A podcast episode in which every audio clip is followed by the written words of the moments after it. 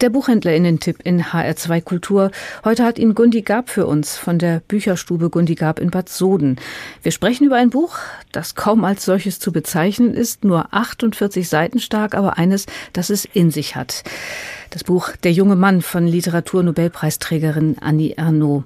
Wir haben dieses Buch im Januar ja schon als Lesung hier in HR2 Kultur vorgestellt. Gundi Gab, was nimmt sie denn so besonders für den jungen Mann ein?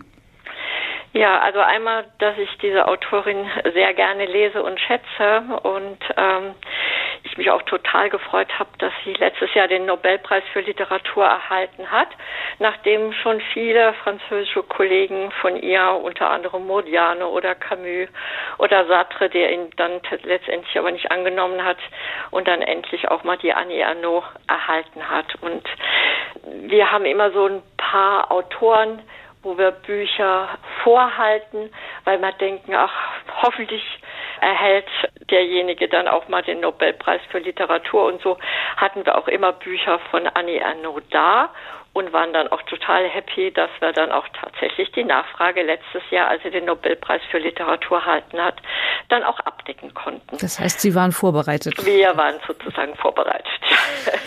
Genau, die, richtig. Die Geschichte, der junge Mann spielt in den 90er Jahren. Junger Mann liebt deutlich ältere Frau. Hat so ein Thema heute noch Sprengkraft? Das Buch ist ja jetzt erst herausgekommen. Es gibt ja inzwischen ein paar prominente Beispiele auch. Ja, ist richtig, aber ich glaube schon, allein dadurch hat es Sprengkraft, weil Annie Arnaud es schreibt. Also wie Sie richtig sagen, es spielt in den 90er Jahren und es ist ein Tabuthema oder ein weiteres Tabuthema, was sie bricht weil sie eben, dieser junge Mann, der hat ja über Briefkontakt mit ihr irgend versucht, irgendwie in tatsächlichen Kontakt zu kommen. Sie trifft sich da mit ihm und über einige Jahre hinweg haben die beiden ein Verhältnis. Er ist 30 Jahre jünger als sie und verlässt auch äh, seine äh, Lebenspartnerin, die er zu dem Zeitpunkt hat, die glaube ich, gleichaltrig war als er. Und sie sieht in ihm mehrere Sachen. Also zum einen ein junges Gesicht, also sie fühlt sich deutlich jünger, wenn sie mit ihm unterwegs ist, also sei es, dass sie am Strand liegen und die beiden dann Blicke auf sich ziehen und sie ist sich absolut bewusst, dass sie diese Blicke eben nie erhaschen würde, wenn sie nur alleine am Strand liegen würde oder genauso auch, wenn sie im Restaurant mit ihm essen geht, dann wird über die beiden getuschelt und für sie ist, ist er sozusagen ein Spiegel und wenn sie in diesen Spiegel schaut, dann ist es ein, ein Jungbrunnen, durch den sie geht. Mhm. Was hat diese Beziehung mit Annie Arnaud gemacht? Wie schreibt sie darüber? Also die Annie Ernaux, die sagt ja auch ganz am Anfang von dem Buch, dass diese Beziehung, also auch der Sex, äh, den sie mit ihm hat, dass der für sie ein, ein Antrieb ist zum Schreiben. Ja, und zu dem Zeitpunkt hat sie äh, das Buch des Ereignis geschrieben, also die Abtreibung, die sie vorgenommen hat.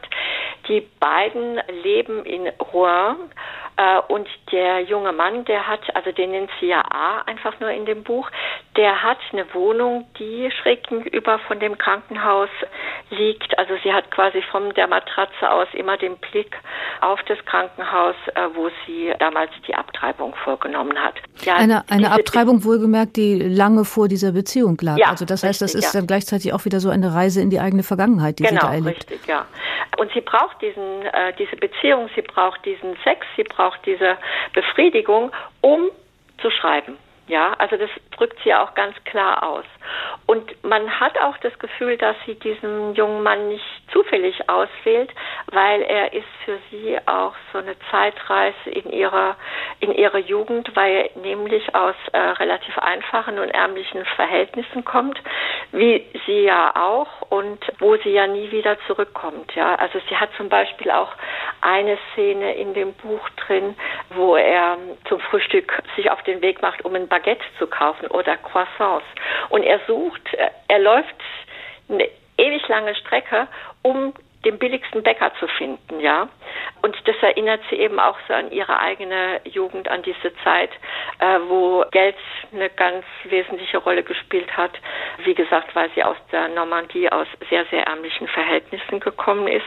Und auch das hat sie ja in einem Buch verarbeitet, wo es darum geht, wie ihre Eltern leben, gelebt haben und wie gespart werden muss. Und dass sie letztendlich zum Beispiel auch nur auf der Welt war, weil ihre ältere Schwester gestorben ist an einer Krankheit.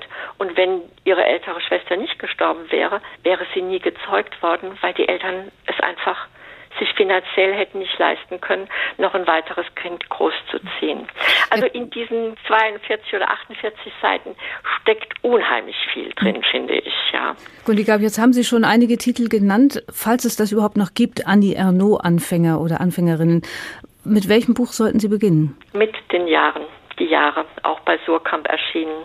Ja, ich finde, das ist als Einstieg einfach das äh, gelungenste Buch von ihr, weil es eben eine Reflexion ist auf eine, auf eine gewisse Generation und übertragbar ist, nicht nur auf Frankreich, sondern eben auch auf unsere Zeit.